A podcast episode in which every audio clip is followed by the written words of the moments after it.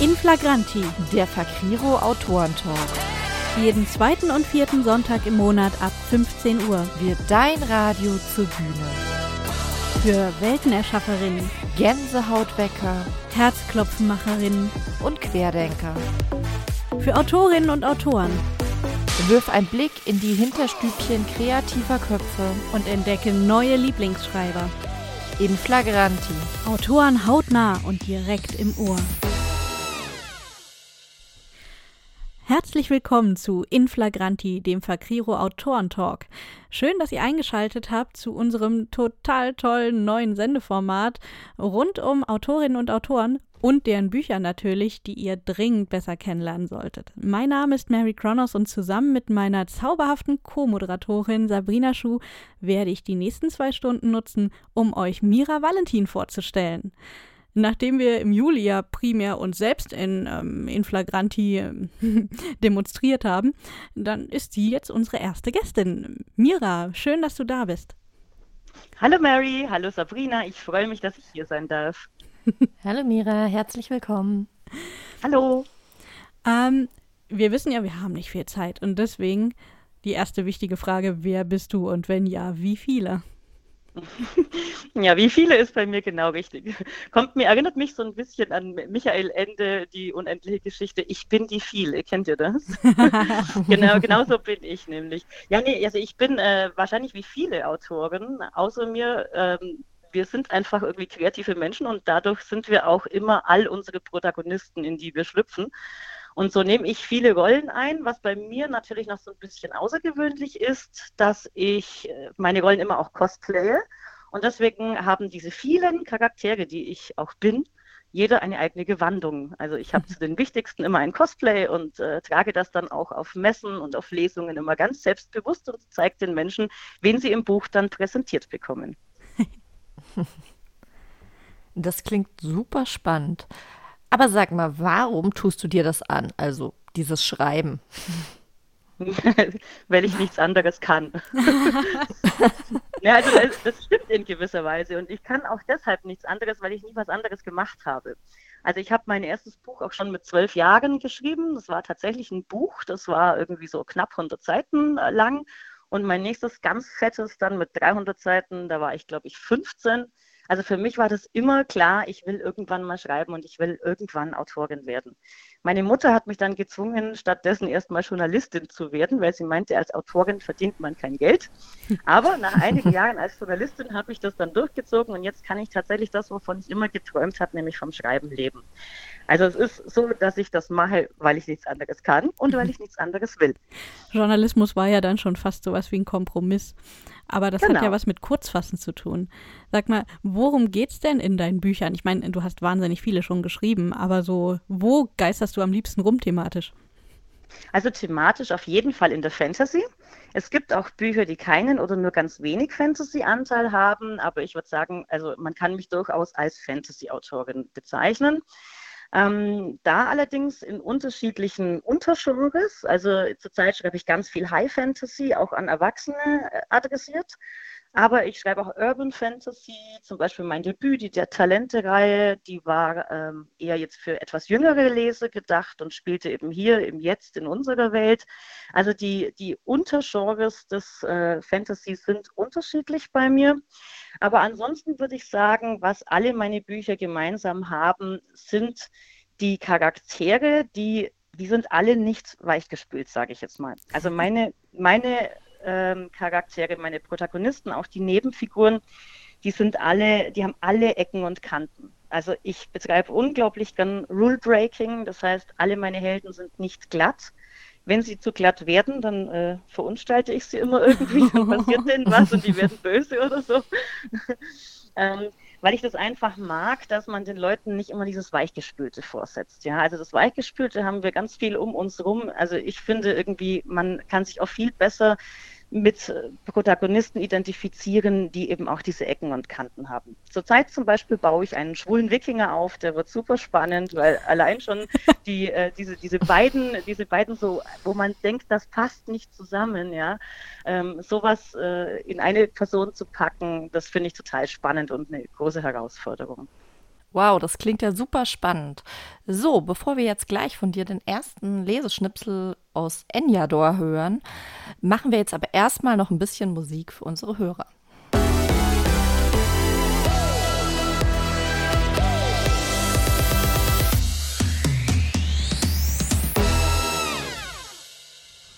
Ja, guten Tag, war Schnuffel mein Name, ich bin's wieder. Willkommen zu der Podcast-Version von der Inflagranti mit der coole, unvergleichliche Mira Valentin. Ich sag euch, dit, die Sendung hier heute, die, die ist wirklich mal interessant, wa? Also, die Vorhin da mit der Mary und der Sabrina, das ja alles kalter Kaffee, aber dit heute, da lassen wir's mal richtig knallen. Also viel Spaß und ich wollte nur noch mal dran erinnern, ne? Also die Musik von dem, von, von der da die Mädels immer reden, die haben wir ja hier nicht. In dem Podcast ist so eine rechte jetzt Geschichte. Aber wenn ihr die hören wollt, äh, kickt einfach mal auf die Website carpe-artis.de und da findet ihr das in der richtigen Sendung. Einfach mal bei Inflagranti kicken und da haben wir eine Playlist zusammengestellt. Da könnt ihr dann trotzdem mal reinhören, weil ihr werdet ja merken, Demira hat sich die Musik ausgesucht. Und das wollen wir natürlich drin haben. Deswegen rinhören und genießen, ne? Aber jetzt weiter im Text mit der de, äh, hier Leseschnipsel. Genau, genau. Also.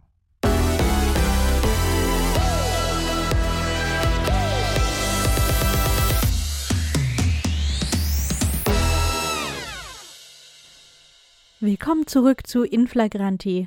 Heute zu Gast Mira Valentin. Und jetzt haben wir die Freude eines besonderen Leseschmankels. Und das haben wir Audible zu verdanken, denn Mira hat dort die meisten ihrer Hörbücher inzwischen veröffentlicht.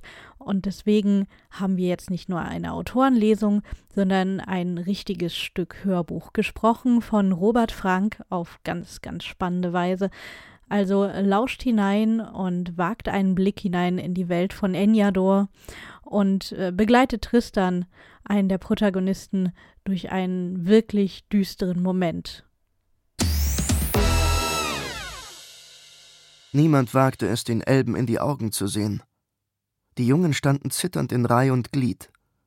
Schneeflocken umspielten ihre gesenkten Häupter und setzten weiße Mützen darauf wie zum Hohn. Vor Sonnenaufgang waren sie bereits auf dem Dorfplatz zusammengetrieben worden, doch die Elben warteten auf das Licht. Selbst die Pferde schienen die Anspannung der Menschen ringsum zu spüren, ihre Hufe scharrten auf dem Lehmboden, Dampf stieg aus ihren Nüstern. Die Reihen der Zuschauer stöhnten, als auf dem östlichen Feld die Sonne aufging, denn ihr Schein offenbarte nicht nur die Furcht in den Augen der Jungen, sondern auch die Kraft ihrer Körper, die Stärke ihrer Arme, die Schnelligkeit ihrer Beine. Deshalb waren die Elben hier. Der Hauptmann ließ seinen kalten Blick über seine zukünftigen Soldaten schweifen. Er saß vollkommen still im Sattel, wie ein Reiterstandbild aus Albingard, das lange blonde Haar größtenteils unter einem kunstvoll geschmiedeten Spitzhelm verborgen. Dann stieg er mit einer anmutigen Bewegung ab und kam auf sie zu. Tristan drückte die Knie gegeneinander, um zu verhindern, dass immer neue Schauder durch seinen Körper liefen. Von klein auf hatte er gewusst, dass dieser Tag kommen würde.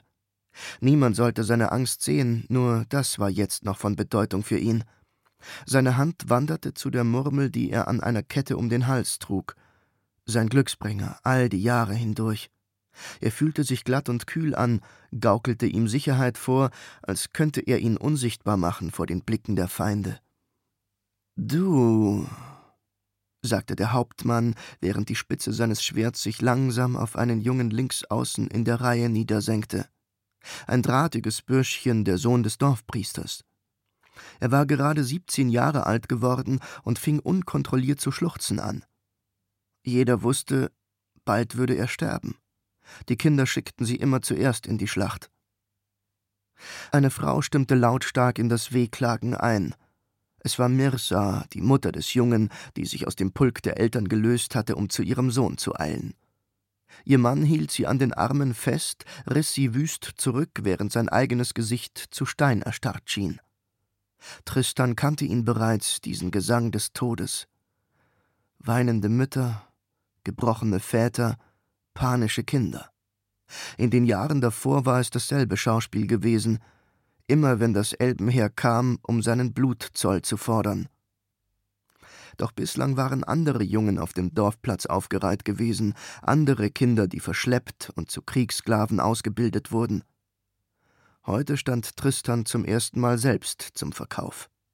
Und er wusste, niemand würde um ihn weinen, wenn er ausgewählt wurde. Alle würden aufatmen, weil es eines der Findelkinder getroffen hatte und nicht das eigene Fleisch und Blut. Das war der Grund, warum männliche Waisen so beliebt waren. Jede Familie riss sich um sie. Man zog sie auf, gab ihnen das beste Essen, hegte und pflegte sie. Man ließ sie in einem weichen Bett schlafen und bildete sie in der Kampfkunst aus, damit sie stark wurden. Doch niemals schloss man sie ins Herz.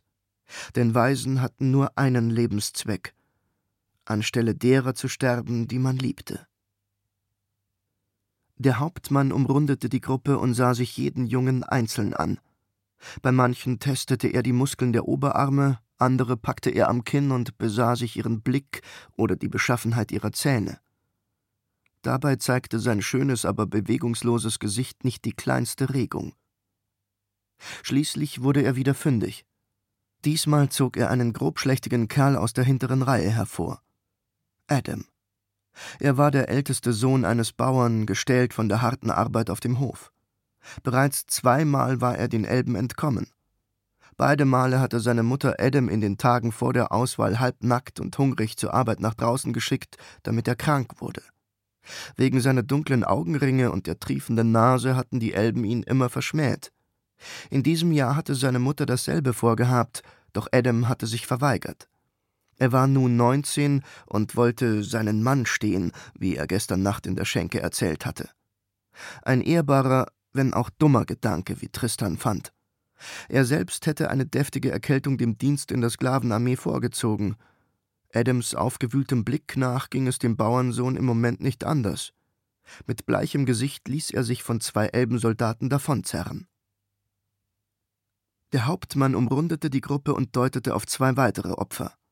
Jedes Mal gebrauchte er nur ein einziges Wort, um das Schicksal der jungen Männer zu besiegeln. Du. Aus seinem Mund klang es wie der Urteilsspruch eines Richters, und genau das war er. Richter über das Leben, Herr über das Wehklagen, Komponist des Todeslieds.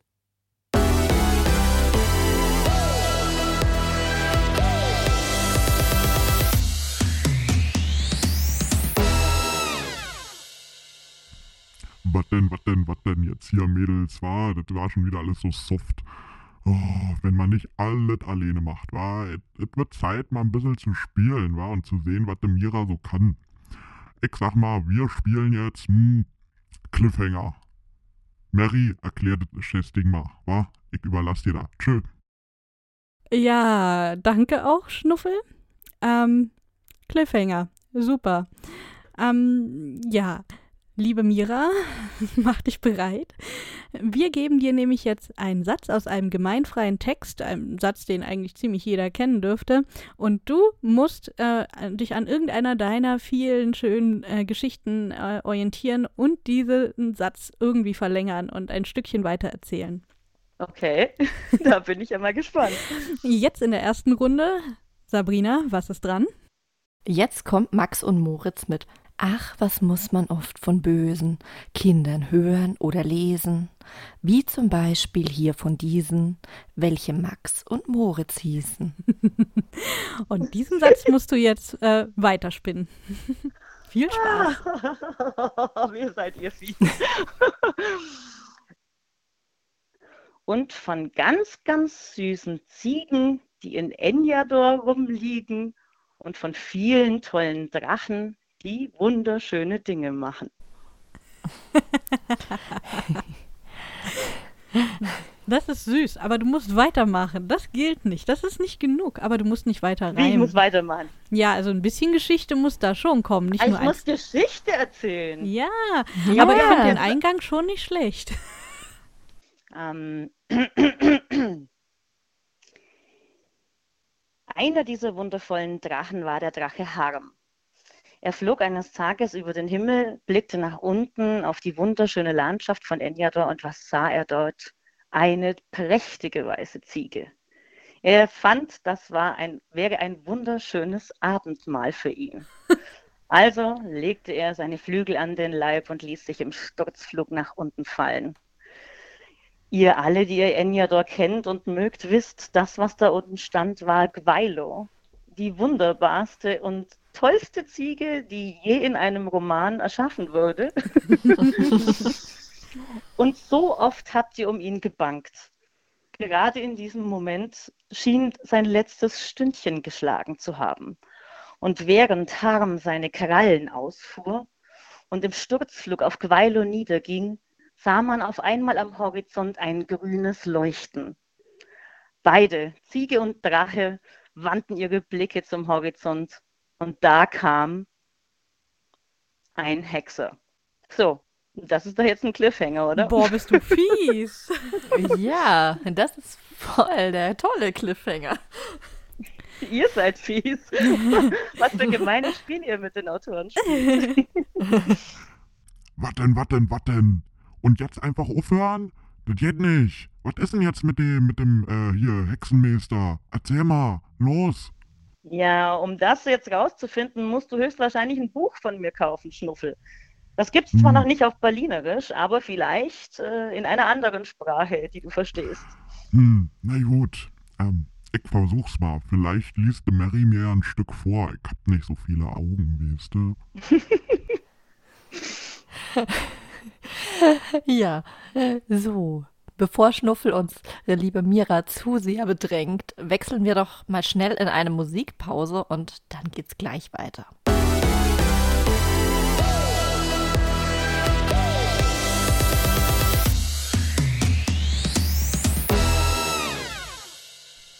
Herzlich willkommen zurück, liebe Hörer. Und bei uns geht es jetzt gleich weiter mit den Monatsfragen an die liebe Mira Valentin.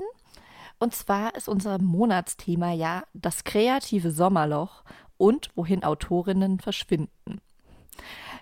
Aber bei Mira, naja, also sind wir mal ehrlich, über ein Sommerloch kann man bei dir ja schon gar nicht sprechen. Du baust da ja einfach ganz geschickt eine Brücke drüber. Was steht denn bei dir so diesen Sommer alles an?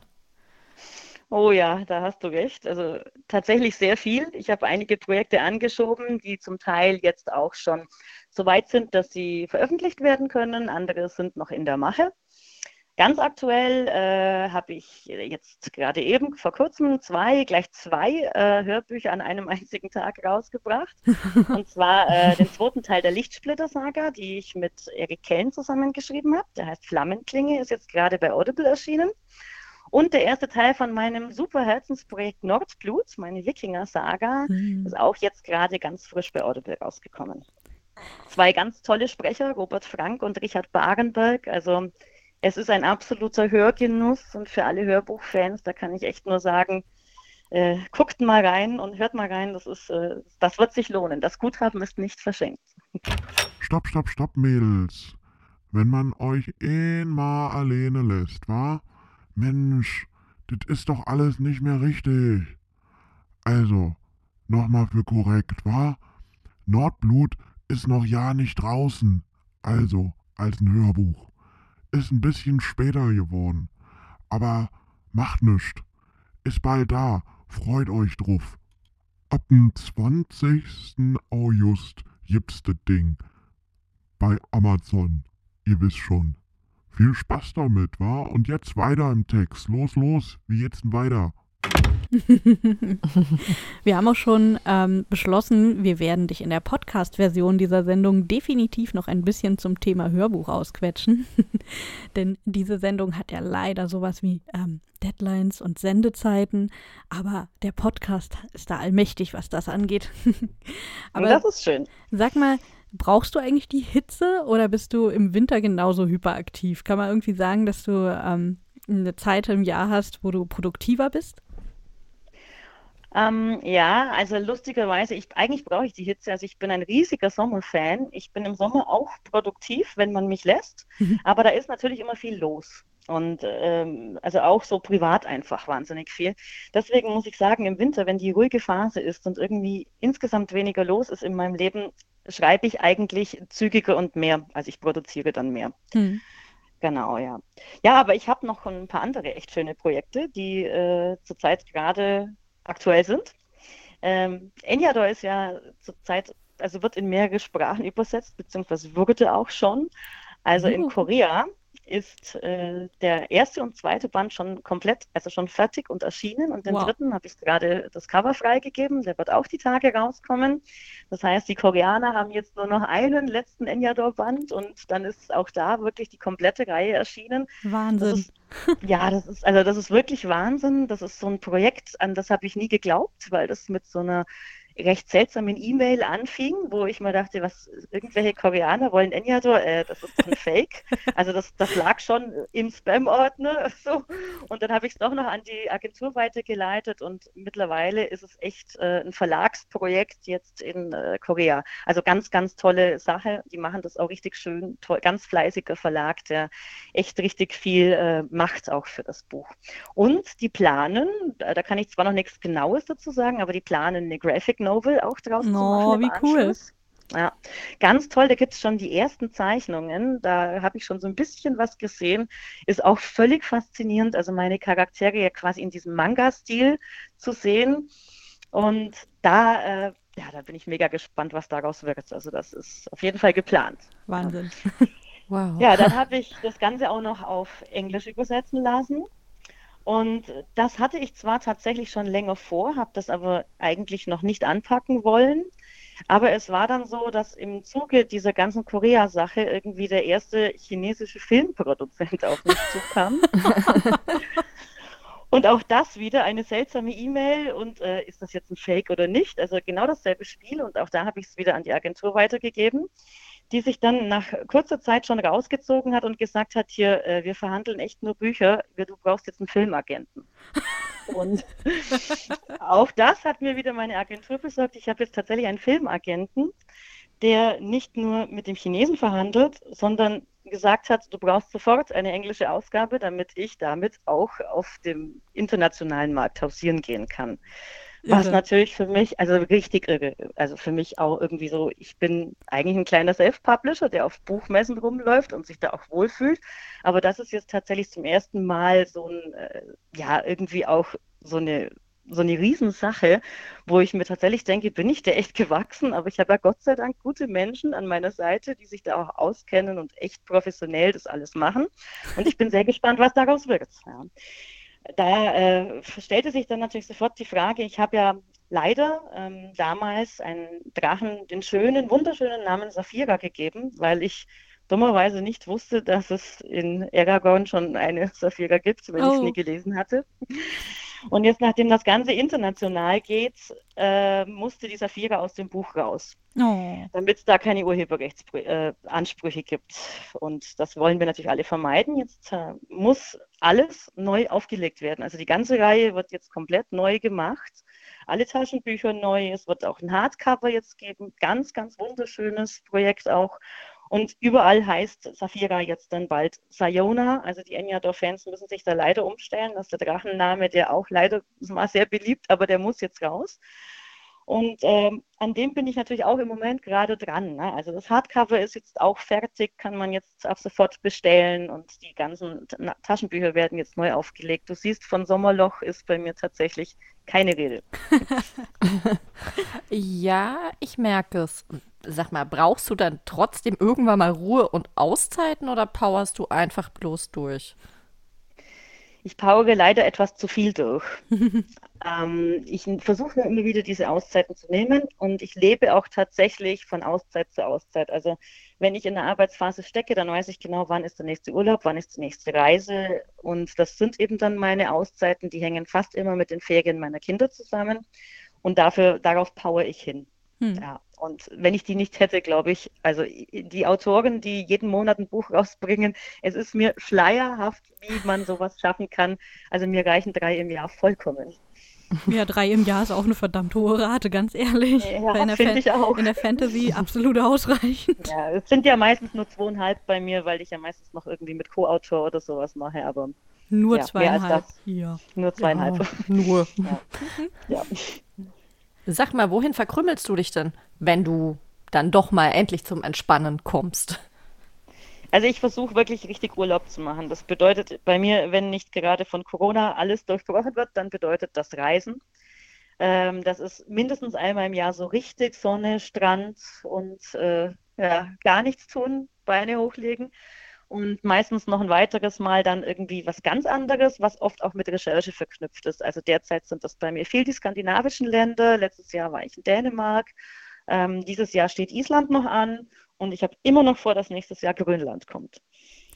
Mira, wir würden dir, wir würden dir viel lieber noch ähm, lange, lange zuhören und tausend Fragen stellen, denn gerade dein Enyador-Abenteuer, das du gerade erlebst, ist der Wahnsinn. Ähm, aber wie wir schon gemerkt haben, ist das jetzt schon viel zu lang fürs Radio, weshalb jetzt gerade alle das im Podcast gehört haben. Und wir werden jetzt ganz dringend in den nächsten Abschnitt springen, um es nicht zu übertreiben. Und äh, ich bin gespannt, wie viele Cliffhanger wir in die Radioversion einbauen werden, die dann alle Zuhörer hoffentlich in unsere Podcast-Folge zwingen.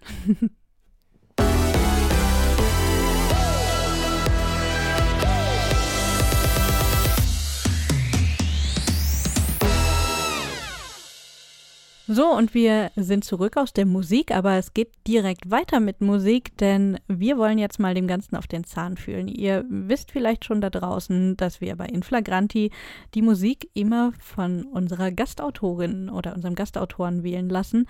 Und deswegen müssen wir jetzt erstmal erfahren, wieso hören wir eigentlich die ganzen Songs, die wir gerade alle so hören in der Sendung.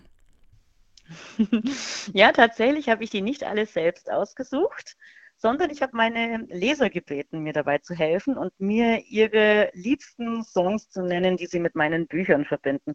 Und das war ganz, ganz toll, dass tatsächlich also zu jedem Buch was kam. Also es waren ganz unterschiedliche Vorschläge und auch die älteren Bücher wurden berücksichtigt. Hat mich super gefreut. Das ist also das, was ihr heute hört.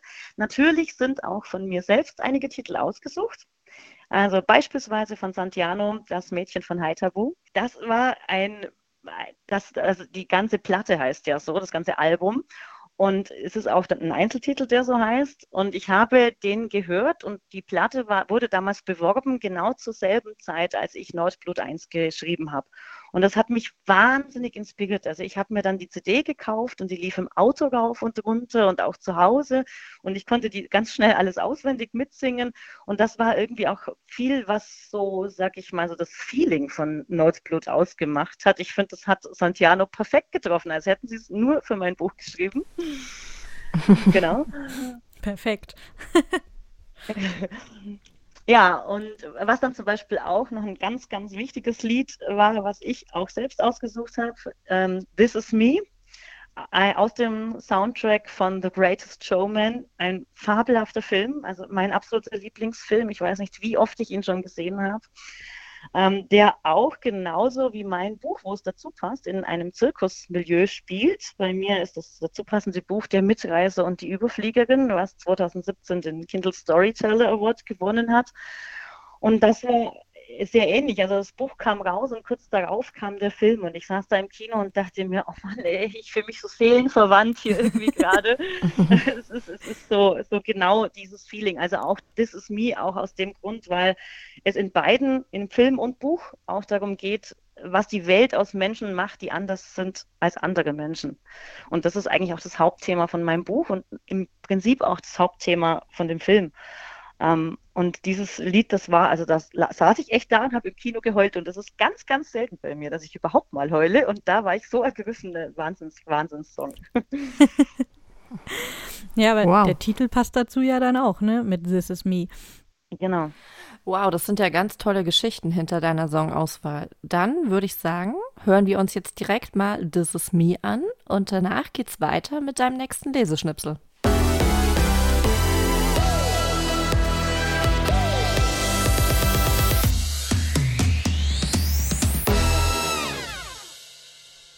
Herzlich willkommen zurück zu Inflagranti. Heute bei uns zu Gast die unglaubliche Mira Valentin. Wir haben schon viel in der Sendung über sie erfahren und jetzt wartet der zweite spannende Leseschnipsel auf euch.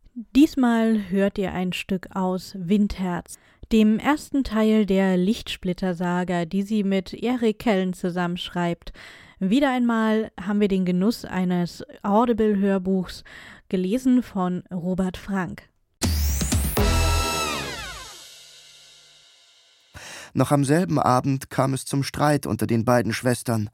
Da lagen sie bereits in ihren Betten, frisch gewaschen und mit straff geflochtenen Zöpfen, jede einen Himmel aus burgunderfarbenem Brokatstoff über sich.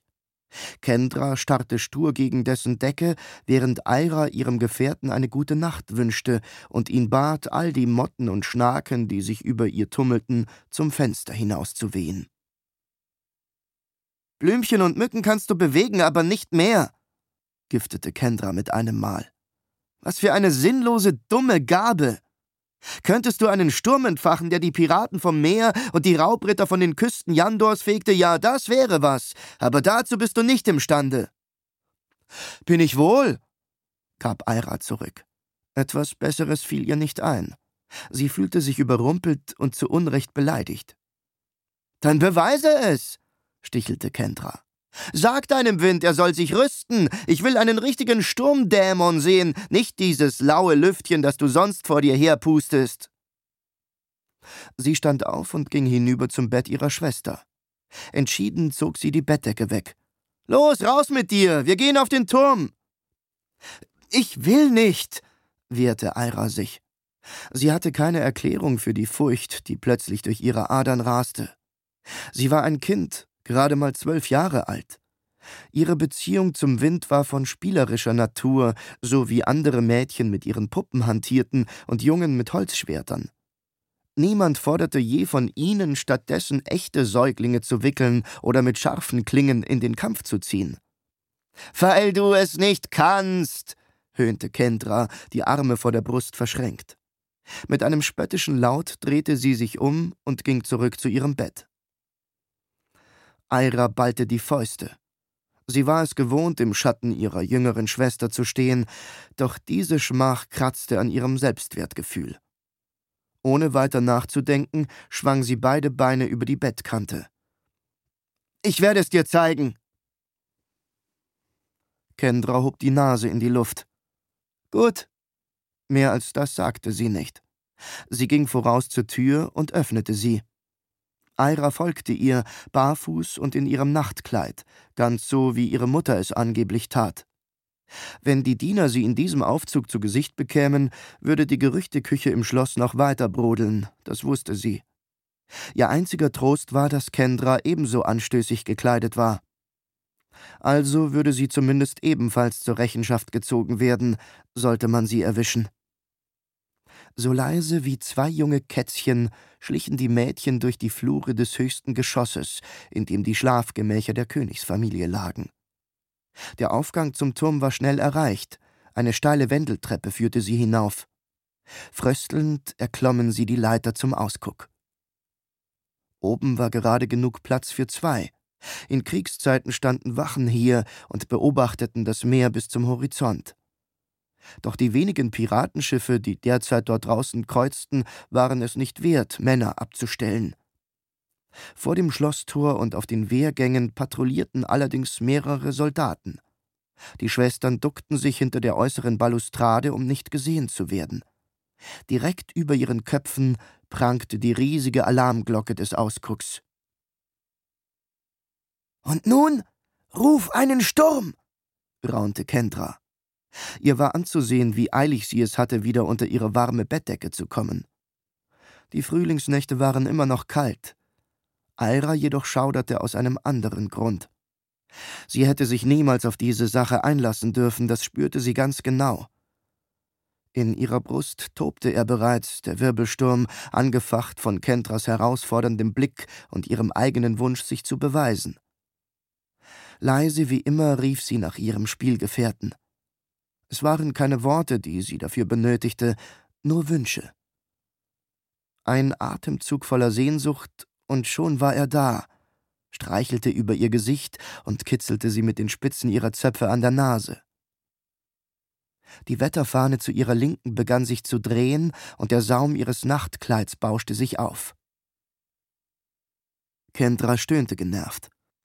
Lass den Kinderkram, sonst werden wir entdeckt, ehe du die Gelegenheit hattest zu versagen. Aira wollte nicht versagen, doch sie fürchtete sich. Vor dem Sturm, den sie entfachen sollte, ebenso wie vor dem Orkan in ihrem Herzen. Dennoch befahl sie dem Wind anzuschwellen. Diesmal war es kein Wunsch, keine Bitte, kein Spiel mehr. Mit einem Mal beschleunigte sich ihr Puls so stark, dass sie nach Luft schnappen musste, um nicht zu ersticken. Sie verstand die Warnung ihres Herzens. Dies hier war viel zu viel für ein kleines Mädchen.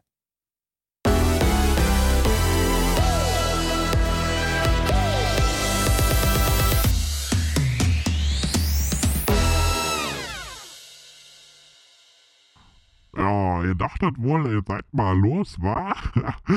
Weit gefehlt. Aber ich sag mal so, die Mira hat ja erklärt, sie wäre mal Journalistin gewesen, wa? Das wollen wir doch mal sehen. Ich sag mal, wir spielen jetzt Schlagzeile.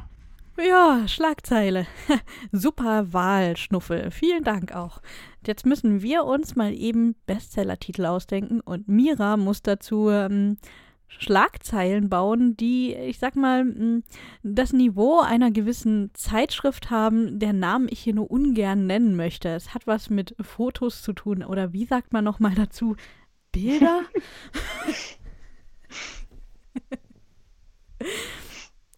also Mira, bist du bereit? Fühlst du dich bereit? Ja, das kriegen wir hin. Ich habe für das entsprechende Blatt zwar nie gearbeitet, aber mal gucken, ob ich es könnte. Das beruhigt mich ungemein. Sabrina, hau mal den ersten Bestseller raus. Ähm, okay, wie wäre es, wenn wir ganz klischeehaft mit Tribute von Panem starten? Na, sehr gut. Ein absolutes Lieblingsbuch von mir. Schlagzeile dazu. Unglaublich, Mädchen meldet sich freiwillig für tödlichen Kampf. Sehr schön, schön reißerisch. Mal sehen, ob wir das noch toppen können. Ähm, wenn wir jetzt gerade bei den ganz krassen harten Dingern sind, dann gehen wir doch jetzt mal in die funkelnd glitzernde Welt von Elfen und Feen. Ach nein, von Vampiren. Hau doch mal was zu Twilight raus. hm. Falsche Entscheidung, Doppelpunkt. Mädchen nimmt falschen Mann. Oder falsche Entscheidung, Doppelpunkt. Mädchen verweigert den Vampir. Irgendwie so. Also auf jeden Fall äh, ganz, ganz wichtig bei Twilight ist, sie hat einfach den falschen Kerl genommen, der andere war viel schöner. Wie jetzt, du bist Team Jacob, wir können nicht weitermachen. Auf jeden Nein. Fall. Also ich kann weitermachen. Ich war einfach weder Team Edward noch Team Jacob. So. Dann machen wir doch mal weiter mit hm, wie wär's mit den Chroniken der Unterwelt? Die mochte ich total gerne. Hm. Freudiges Ereignis im Hause Clearwater. Clary hat ihr erstes Tattoo. okay. Ähm, wenn wir jetzt hier ein auf Fantasy-Schlagzeilen machen, dann ist es ja eigentlich schon fast eine Beleidigung, wenn wir einen bestimmten Titel nicht nennen. Und äh, ich werde wahrscheinlich verhext, wenn ich das nicht sage. Deswegen, komm, hau raus. Mach was zu Harry Potter. Großes Wunder. Junge von Blitz getroffen und überlebt. also richtig schön falsch recherchiert, Hauptsache die Schlagworte stimmen, so wie es in dieser gewissen Zeitung sein muss. Finde ich gut. genau. Absolut. Ja, das lasse ich mal gelten, würde ich sagen. Ausnahmsweise. Ist ja noch nicht schlecht. Die könnt da anfangen, wa? Nee, Schnuffel, lass mal gut sein. Also, ganz ehrlich, Mira, bleib bei deiner Fantastik. Deine Fantasy gefällt mir deutlich besser als die von diesem Blatt. das ist schön. So, und jetzt, liebe Hörer, gibt es erst ein bisschen Musik und danach nehmen wir die liebe Mira nochmal richtig aufs Korn und stellen ihr weitere Fragen.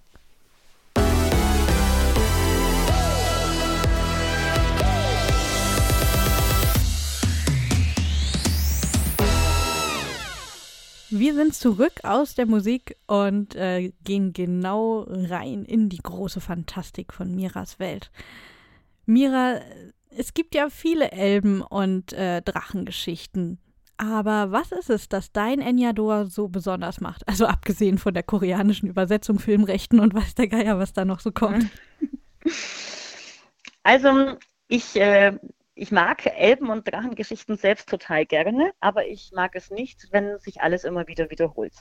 Und deswegen habe ich von Anfang an gesagt, also ich will gerne sowas schreiben, aber ich muss aufpassen, dass ich nichts kopiere und irgendwie letztendlich irgendwie Herr der Ringe 5, 6, 7 oder 8 schreibe, weil es gibt schon viel zu viele, die sich da irgendwie sehr stark ähneln. Deswegen habe ich zwar die beliebten und bekannten Wesen genommen, aber ich habe sie verändert. Das heißt, die Elben sind zum Beispiel nicht die irgendwie hehren Guten, sondern das sind bei mir sehr krasse, kalte Wesen, die kein Gefühl haben. Also die sind richtig kühl. Die können nicht lieben. Ähm, und die Drachen, die, denen wurde von einem Zauberer ihr unbeugsamer Wille entzogen. Das heißt, die sind äh, sehr ja, willenlos, was manchmal so ein bisschen auch witzig wird, gerade wenn es um weibliche Drachen geht. Also manche haben mir das durchaus auch angekreidet, dass die weiblichen willenlosen Drachen da immer wieder mal ihren Auftritt haben. Aber ich finde, also es, es, ist witzig, ja, es ist also auch nicht äh, zu sexistisch. und ähm, so habe ich die quasi alle so ein bisschen verändert und ihnen Charaktereigenschaften gegeben, die sie halt in den bekannten Büchern nicht haben. Und das macht Enya da besonders. Klingt ganz so. Also ich sag mal so, jetzt haben ja noch mehr Menschen die Möglichkeit, deine Bücher zu lesen und sie sollten es dringend tun. Ganz genau. Und wie du merkst, stehen wir ja total auf gesprochene Inhalte. Deswegen sind wir jetzt hier im Radio. Und gerade jetzt ist ja auch Nordblut als Hörbuch erschienen. Und du hast uns erzählt, also in der letzten Werbepause, es ist dein Herzensprojekt. Aber sag mal, wie kommst du von Elben und Drachen auf nordische Götter?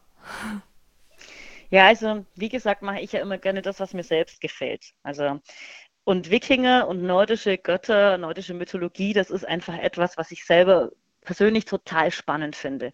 Und wenn man in so ein Projekt einsteigt, muss man wahnsinnig viel recherchieren, was ich als Journalistin ja auch gelernt habe und das auch gerne mache. Ähm, und da kann man, da muss man wirklich was nehmen, was, was man selbst total liebt, sonst macht die Recherche keinen Spaß. Ähm, ich bin auch jemand, der viel auf Mittelaltermärkte geht, der selbst gern in Gewandung rumläuft. Und wenn ich halt dann irgendwie noch einen Experte anrufen muss und noch fünf Bücher lesen muss und nochmal irgendwie alles von vorne wieder aufrollen muss, dann ist es für mich nicht schlimm, weil es ja letztendlich sowas wie ein Hobby für mich ist. So, und so kam ich letztendlich von den Elben zu den Wikingern. Faszinierend. Ähm, wo wir schon bei Elben und Wikingern sind, mit der Lichtsplitter-Saga hast du ja noch eine weitere äh, Reihe gestartet, die so in die nordische Ecke geht, aber sie ist trotzdem total anders, oder? Ja, genau. Also der Hauptunterschied ist, äh, dass Nordblut sehr historisch ist. Also es kommen auch historische Personen vor. Ich habe mich ganz nah an die Mythologie und an die Sagas gehalten, wirklich ganz wenig selbst erfunden ähm, und eben dann Fantasy dazugebaut.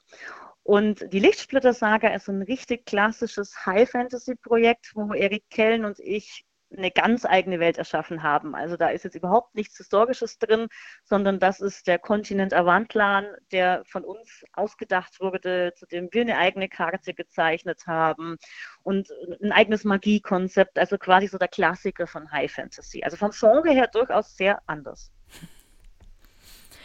Ja, also damit würde ich sagen, hast du wirklich eine irre Vielfalt an Fantastik abgedeckt äh, in all deinen Büchern und das ist unglaublich spannend. Deswegen ist es auch sehr, sehr wichtig, dass wir nach ein paar, ein bisschen Musik jetzt uns unbedingt deinen News zuwenden und von dir erfahren, was es demnächst noch von dir alles zu sehen und zu lesen gibt und zu hören und zu sehen, wer weiß. Und äh, wo du noch so zu sehen sein wirst demnächst.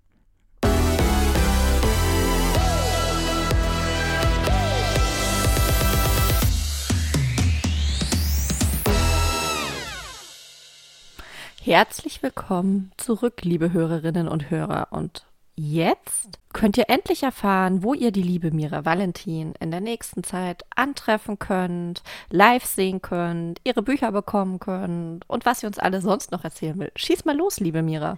Ja, im Corona-Jahr ist das ja gar nicht so einfach, weil vieles abgesagt worden ist. Ich werde eventuell am Samstag auf der Frankfurter Buchmesse sein, so sie denn stattfinden sollte.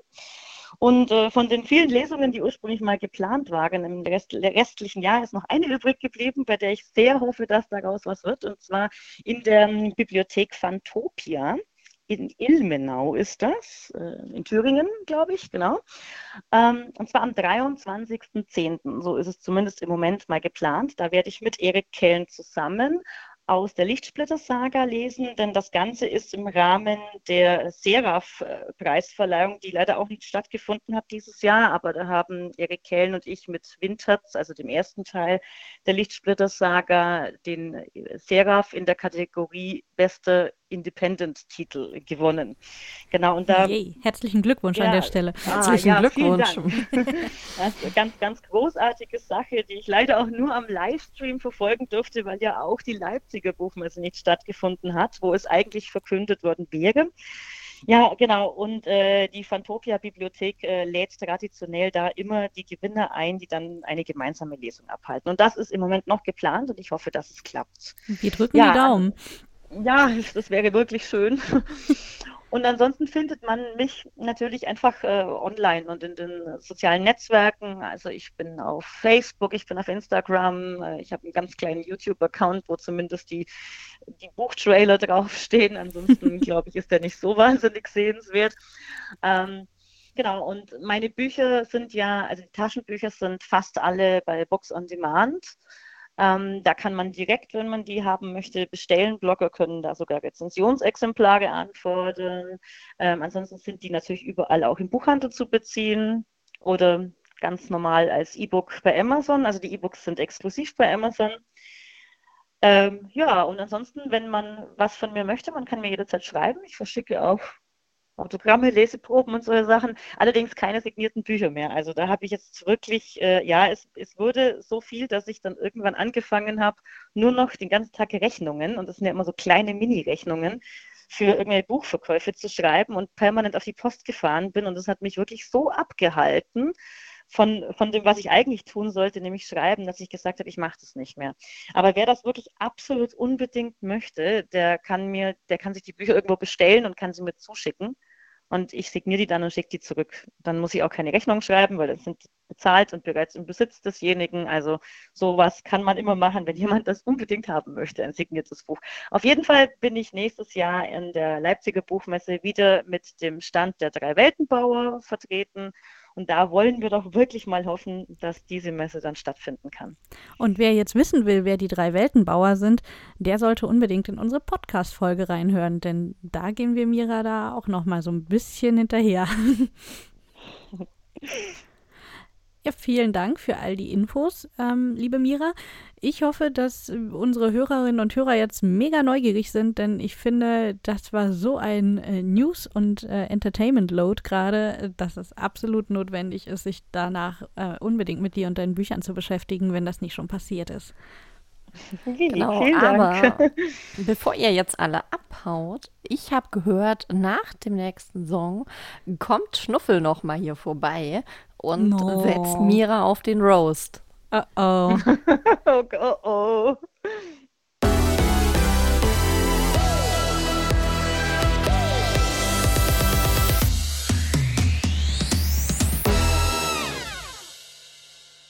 So, und jetzt wollen wir auch mal zu den richtig guten Fragen kommen, wa? Also, das ist ja hier alles so weich gespült. Mädels, Mädels, Mädels. Ihr habt das mit der investigative Journalist hier noch nicht so ganz verstanden. Alles muss man selber machen. Also, Mira, wa? Warum sollten unsere Hörerinnen und Hörer dich denn nicht lesen? ja, da gibt es da gibt's diverse Gründe, mich nicht zu lesen. Also ich glaube, ähm, wer ein Problem mit Leidenschaft hat, sollte meine Bücher nicht lesen. Denn meine Bücher sind alle sehr leidenschaftlich und ich habe bereits Vorwürfe schon bekommen, dass es bis zum Fanatismus gehen würde. Das würde ich jetzt so nicht unterstreichen, aber es ist schon so, dass ich echt große Gefühle jeglicher Art und ich betone jeglicher Art transportiere weil äh, das ist doch das, was irgendwie das Herz bewegt, also das Herz des Menschen bewegt. Und deswegen finde ich das gut. Aber wer mit Leidenschaft nicht klarkommt, der nehme die Finger weg. Große Gefühle, wa? Hm. Naja, mhm. kann ich. Ich bin total gefühlvolles Mikro, das sage ich da. Hm. Aber was ist denn das Blödeste an den Büchern, wa? Das Blöde an meinen Büchern? Also, erstens habt ihr ja hier schon demonstriert, wie blöd das ist, wenn man ständig mit Cliffhangern konfrontiert wird. Die finden sich zuweilen auch bei mir. Und das andere ist, dass man, wenn man sich mal so richtig in irgendeine Person verliebt hat oder ein Wesen oder was auch immer, man sich unter Umständen ganz böse von dem wieder verabschieden muss, weil ich bringe hin und wieder jemanden um. Oh, ja. du bist auch eine von denen, wa? Genau. Boah, ey. Ich glaub's ja nicht. Okay, aber jetzt, jetzt kommt eine richtig, richtig fiese Frage, wa? Also, zieh da warm ab. Zum Beispiel in deine hübsche kleine Kostümchen. was ist denn das peinlichste Kostüm, was du je auf einer Messe angehabt hast? Oder ist dir überhaupt nichts mehr peinlich? Mir ist nichts mehr peinlich. Ich finde meine Kostüme alle total geil. Aber mir wurde gesagt, dass das Drachen-Cosplay, was ich da habe, nicht authentisch genug sei weil ich da, also ich habe da, die Drachen, die sind ja immer, wenn die sich verwandeln, also es sind ja Gestaltwandler, ne? Und wenn die so von Mensch zu Drache und hin und her machen, dann, dann sind die als Mensch nackt. Und äh, da ich beschlossen habe, nicht nackt auf die Buchmesse zu gehen, habe ich mir so einen Nacktanzug gekauft. Und davon habe ich tatsächlich mehrere bestellen müssen, weil manche echt scheißpeinlich aussahen. Die habe ich aber nicht getragen. Ich habe am Ende dann einfach quasi so ein Ganzkörperding in Hautfarben angehabt. Aber auch da wurde mir gesagt, das sei nicht authentisch. Also vielleicht nicht ganz peinlich, aber nicht ganz authentisch. Aber es wäre noch peinlicher gewesen, es auszulassen. Also quasi so ein Eva-Drache. ja, ja, genau. also ich muss sagen, mit der fällt mir eigentlich. oh, Schnuffel, du versauter Idiot. ich würde sagen, wir bedanken uns jetzt erstmal ganz schnell bei der Mira, dass sie hier war, bevor Schnuffel jetzt hier irgendwie noch zu anzüglich wird. Ja, oder? ja, er und seine Avancen immer unmöglich. Also, liebe Mira, vielen, vielen Dank, dass du da warst. Ähm, ich fand es wahnsinnig spannend und ich kann nur empfehlen, ganz dringend beim Podcast, beim Podcast reinzuschalten, denn äh, da kommen noch lauter andere interessante Antworten und Fragen. Ja, vielen Dank, dass ich kommen durfte. Danke für die Einladung. Es hat mir großen Spaß mit euch gemacht und mit Schnuffel auch, obwohl der echt fies war, finde ich, ja.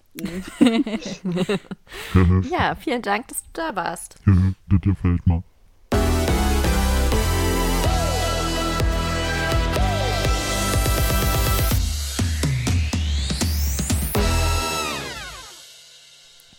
So, ihr Lieben, nachdem wir das unglaubliche Glück haben, ein Podcast-Format zu haben, durften wir der Mira noch ein paar mehr Fragen stellen, die ihr jetzt hier exklusiv im Podcast hören werdet und die nicht im Radio ausgestrahlt wurden.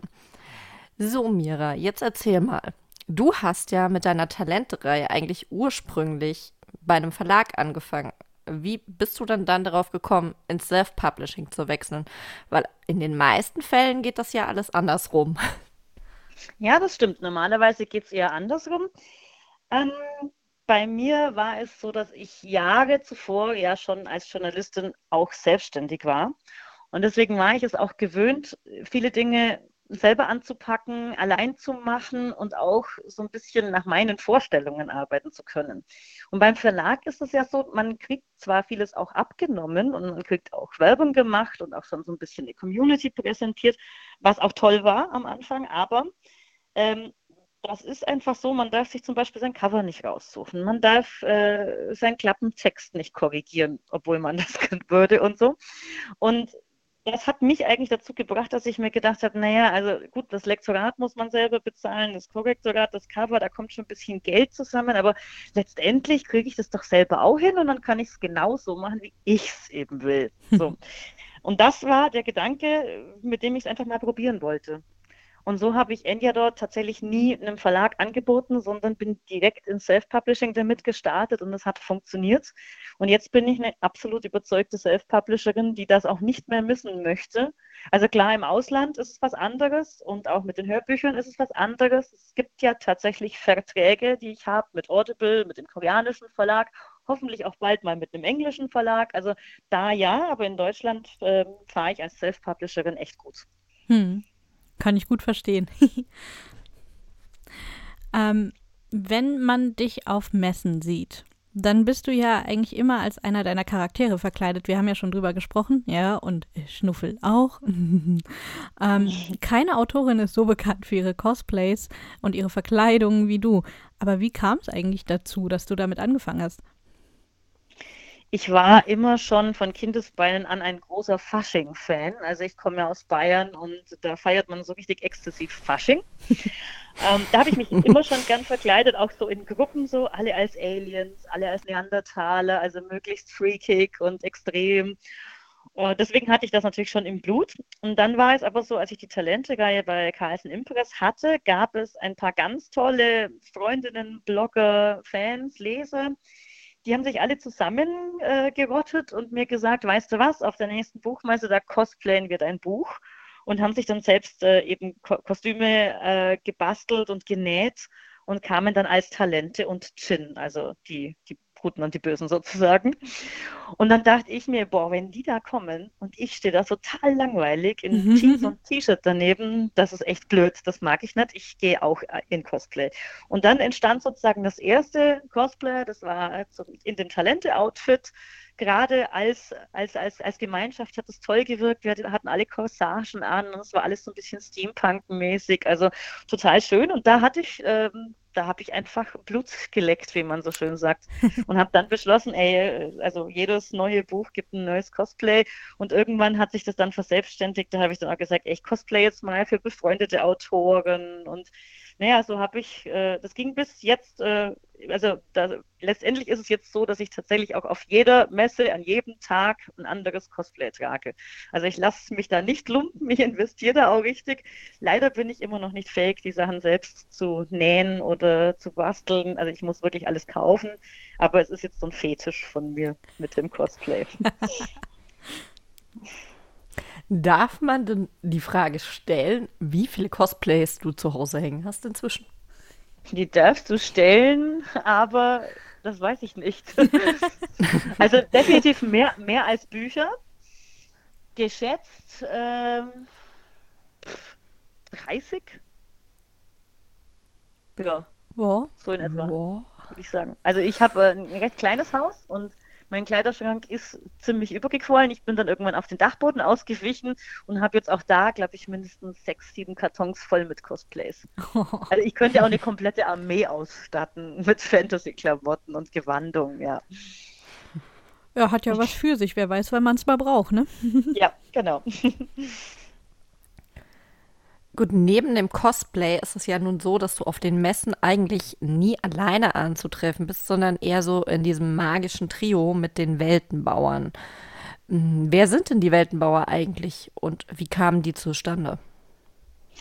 Die Weltenbauer sind Sam Feuerbach, Greg Walters und ich. Ähm, Sam Feuerbach ist wahrscheinlich den, also einigen vielleicht auch noch über seine Krosan-Saga bekannt, den meisten über den Totengräbersohn, auch eine ganz tolle Reihe, die er hatte. Und ähm, Greg Walters dürfte für die meisten Leute über die Allerburg-Reihe bekannt sein. Genau, und äh, wir haben uns zusammengetan, weil wir festgestellt haben, nach den ersten paar Mal so sich zufällig treffen, also als erstes habe ich Sam zufällig getroffen, der hat dann letztendlich noch Greg mit ins Boot geholt. Und äh, wir haben einfach festgestellt, wir haben ähnliche Bücher, wir finden uns gegenseitig total sympathisch und man könnte ja mal was gemeinsam machen. Und daraus entstand dann diese Idee, so gemeinsamer Auftritt. Wir haben auch eine gemeinsame Webseite mittlerweile. Wir gehen auf Messen zusammen mit dem eigenen Label Weltenbauer 3, ähm, mit eigenem Stand Und das ist unheimlich bereichernd. Also mittlerweile ist es so, dass wir jetzt nach ja, zwei Jahren, glaube ich, machen wir das jetzt gemeinsam, richtig gut befreundet sind und ähm, echt gemeinsam uns auch beraten, uns Hilfestellung geben, wenn bei jemandem mal was nicht klappt oder wenn sich jemand mal ärgert, ja, da kann man sich auskotzen, da kann man sich Tipps holen. Also das, äh, das ist was, wo ich auch jedem Autor empfehlen würde, wenn ihr die Chance habt, euch mit anderen gleichgesinnten Autoren zusammenzutun, macht das. Also es gibt wirklich kaum etwas Bereicherndes, was einem mehr unterstützt, hilft und weiterbringt im Self-Publishing. Genau, zum Beispiel Fakriro. genau, eben, das ist letztendlich dasselbe System. Ne? Also nur halt größer und mit mehr Leuten. Ja, habt ihr perfekt gemacht. Das wird sich rausstellen, aber zumindest ist die Ambition dahinter so. ähm, wir haben ja vorhin auch schon im Radio und auch hier im Podcast quasi äh, darüber gesprochen, dass deine Bücher inzwischen eigentlich so ziemlich alle als Hörbuch draußen sind. Sag mal, wie schwer war es für dich, die richtigen Sprecher zu finden oder wurden die für dich gefunden? Das war gar nicht schwer, weil, also es, ist beides. Ähm, ich darf bei Audible Vorschläge machen, wen ich gerne hätte als Sprecher. Und dann gucken die einfach, was möglich ist. Und ähm, im besten Fall klappt das dann. Bei mir hat das geklappt. Beim ersten äh, Hörbuch, das war Enyador, ähm, da habe ich genau einen Vorschlag gemacht von den dreien, die ich machen durfte. Das war Robert Frank.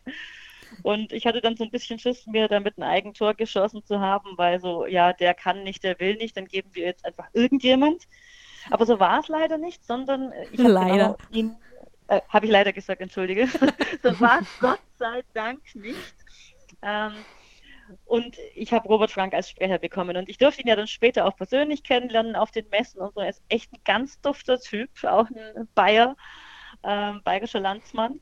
Und der liest das so toll und der kann auch so die, die, äh, die, die Stimme so wahnsinnig verstellen. Also so wie ich auch meinen Kindern Bücher vorlese, so liest der die Hörbücher. Wenn da so eine Enyador Harpie kreischt, dann kreischt auch Robert Frank und das ist wirklich total cool. Ja. Also der, der liest ganz, ganz toll.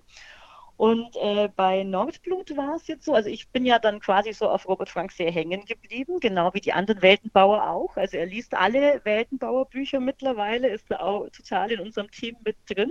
Und bei Nordblut kam dann der Vorschlag von Audible, wir würden gerne mal was anderes ausprobieren. Wir hätten für diese Geschichte, weil sie in diesem Wikinger, nordischen Wikinger-Milieu spielt, gerne mal jemanden mit, mit einer tiefen Stimme, richtig tiefen Stimme. Und äh, ich war dann zunächst erst skeptisch, weil, wie gesagt, ich bin sehr eingeschossen gewesen auf Robert Frank und da wurde mir dann eben der Richard Barenberg vorgeschlagen. Und dann habe ich mir die äh, Hörprobe oder die Stimmprobe von ihm angehört und war auch da total begeistert sofort, ja. Und der ist halt wirklich, also das, der hat eine ganz andere Stimme als Robert Frank, der ist sehr tief, sehr sonor passt wahnsinnig gut zu, äh, zu Nordblut. Und ich bin mega glücklich, dass auch er zugesagt hat, weil der halt auch sonst eher nur so viele so, so Top-Titel einfach liest. Und ich habe dann schon immer Angst, dass die Leute sagen, ey, das will ich jetzt mit so einem Self-Publisher-Ding, das mag ich gar nicht lesen. Aber er hat zugesagt, es hat geklappt, das ist wunderbar geworden. Und auch er hat äh, zugestimmt, dass wir halt einfach in Kontakt treten, drüber sprechen, wie spricht man die isländischen Namen aus und so. Also mit dem man auch reden konnte und sofort irgendwie das Feeling hatte, ja, das passt. Der Mensch passt, die Stimme passt, ist super. Also da, ihr merkt, ich komme ins Schwärmen, ja. Das ist doch auch absolut in Ordnung. Es ist doch klasse, wenn das dir so geht. Genau, und wie kommst du denn auf die Idee, dass du kein Top-Titel bist? du erinnerst ja. dich schon an deinen Bericht so im Laufe der Sendung so über Übersetzungen äh, und Filmrechte und sonst was. Ich glaube, ja, du darfst dich langsam trauen, dich auch so zu sehen.